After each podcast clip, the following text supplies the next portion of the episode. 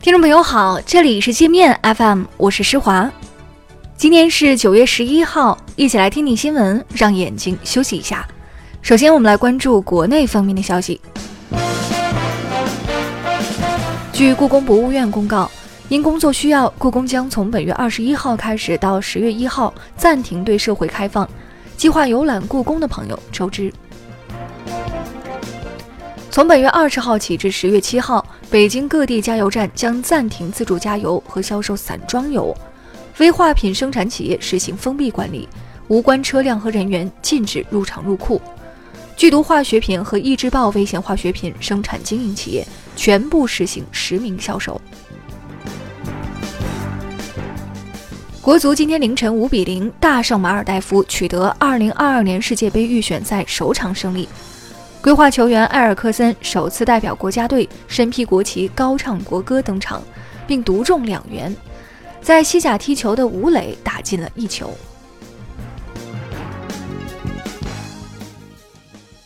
纽约时报刊文称，台当局正在制定针对大陆的防御和进攻计划，其中包括空袭福建。消息发布后，台湾防务和涉外部门赶紧辟谣，说纽约时报报道的是假新闻。国台办也表示，这是一条出口转内销的 fake news。加拿大海军再次进入台湾海峡刷存在感，一艘排水量四千七百多吨的护卫舰十号上午从北向南穿越台湾海峡，加方宣称该舰当前任务是参与美国对朝制裁行动。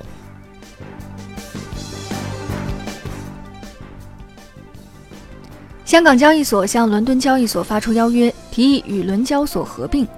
港交所总裁李小加称，两者如能成功结合，将创造一个全球布局、覆盖亚欧美三大时区，同时为美元、欧元和人民币等主要货币提供国际化金融服务的交易所集团。上海迪士尼翻包风波后，修改食品携带规则，允许游客携带部分食品和饮料入园。但整个西瓜、榴莲、泡面等需加热加工以及带有刺激性气味的食品仍被禁止。无印良品在上海举办慢跑活动，竟然在宣传海报中用法租界代替黄浦区地名，引发网民不满。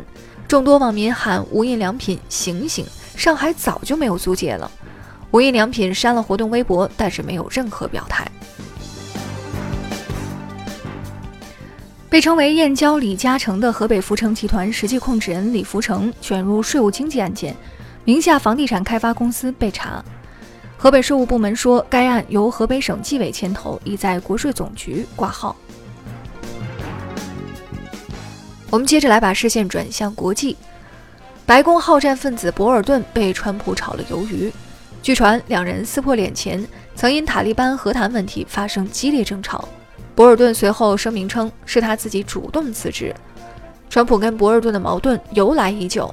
川普曾说，如果让博尔顿当白宫一哥，他会跟全世界开战。博尔顿被开除后，到处挑拨离间的蓬佩奥落井下石，笑称从未感到意外。英国后院起火，在苏格兰重提独立要求之后，北爱尔兰也冒出反英苗头。上百名北爱青年聚集在一个英国社区，纵火焚烧警车。英方称，这些青年受到新爱尔兰共和军操控。爱尔兰共和军是一个准军事组织，曾为反抗英国殖民与英军血战。美国驻阿富汗大使馆今天凌晨遭一枚火箭弹袭击，未造成人员伤亡。目前不清楚这次袭击是否是塔利班所为。美塔和谈被川普搅黄后，塔利班曾发誓要报复。苹果今天凌晨发布了多款新手机，其中 iPhone 十一 Pro 和 Pro Max 配置了三枚后置摄像头，形状怪异，被网民吐槽欲罢附体。还有人说，那三个排成三角形的摄像头看起来像煤气灶。日本前首相小泉纯一郎的二儿子小泉进次郎进入安倍内阁，担任环保部长，年仅三十八岁。进次郎的曾祖父是部级高官，祖父是部级高官，父亲是首相，他自己也可能成为首相。出生在日本政治世家，代代有官做啊。日韩贸易战打进 WTO，韩国已就日本限制半导体材料出口韩国一事向 WTO 发起诉讼。韩国方面说，日本针对韩国的出口管制是一种歧视性措施和政治行为。印度卫生部长语出惊人，称牛尿可以治疗癌症，有必要对牛尿的强大药用功能进行认真研究。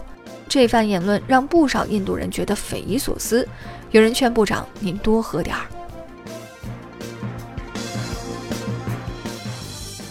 那好了，以上就是今天节目的全部内容了。感谢您的收听，我是施华，欢迎您下载界面 App，在首页点击试听，找到界面音频。更多精彩内容等着您收听。